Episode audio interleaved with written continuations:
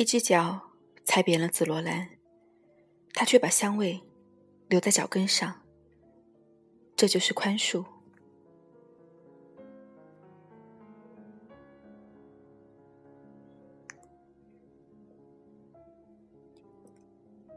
我们常在自己的脑子里面预设了一些规定，认为别人应该有什么样的行为。如果对方违反规定，就会引起我们的怨恨。其实，因为别人对我们的规定置之不理，就感到怨恨，不是很可笑吗？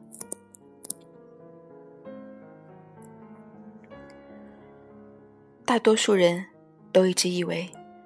只要我们不原谅对方，就可以让对方得到一些教训。也就是说，只要我不原谅你，你就没有好日子过。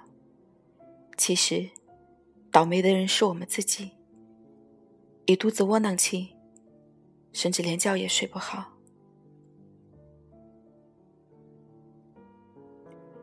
下次觉得怨恨一个人的时候，闭上眼睛。体会一下你的感觉，感受一下你的身体，你会发现，让别人自觉有罪，你也不会快乐。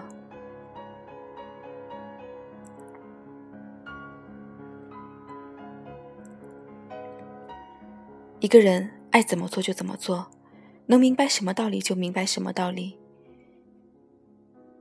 你要不要让他感到愧疚，对他都差别不大。但是却会破坏你的生活。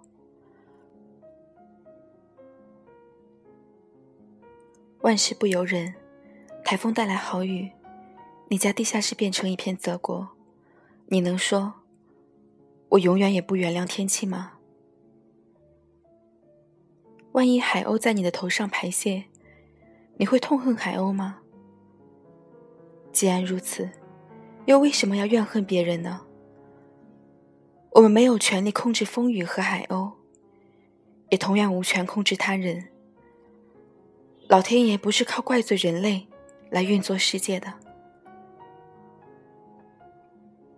所有对别人的埋怨、对别人的责备，都是人类造出来的。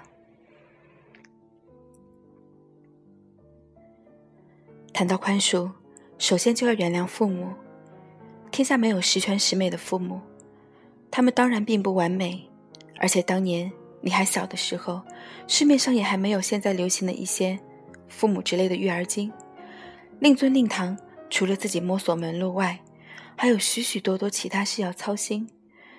不论他们有什么不对的地方，都已经是陈年往事了。只要你一天不能原谅父母，就一天不能心安理得的过日子。你或许会问：如果有人……做了件非常恶劣的事情，我还要原谅他吗？我有一个朋友，名叫山迪。一九八七年一月，一名精神病患者持枪冲进他家，射杀了他三名花样年华的女儿。这场悲剧使山迪陷入痛苦的深渊，几乎没有人能体会他的悲痛与愤怒。随着时间的流逝，他在朋友的劝慰下体会到，要使自己的生活步上常轨，唯一的办法就是抛开愤怒，原谅那位凶手。目前，山迪把所有时间用来帮助别人，获得心灵的平静及宽恕他人。从他的经验可以证明，即使是遭逢巨变所引起的怨恨，在人性中。也依然可以释怀。如果你问山迪，他会告诉你，他抛开愤怒是为了自己，希望自己好好的活下去。我发现，和山迪经验相似的人，大致可以分成两种：第一种人始终生活在愤怒及痛苦的阴影下；第二种人却能得到超平常人的同情心与深度。令人心碎的是，大病、孤寂和绝望，每个人都难以幸免。失去珍贵的东西之后，总有一段伤心的时间。问题是，你最后到底是变得更坚强，还是更加软弱？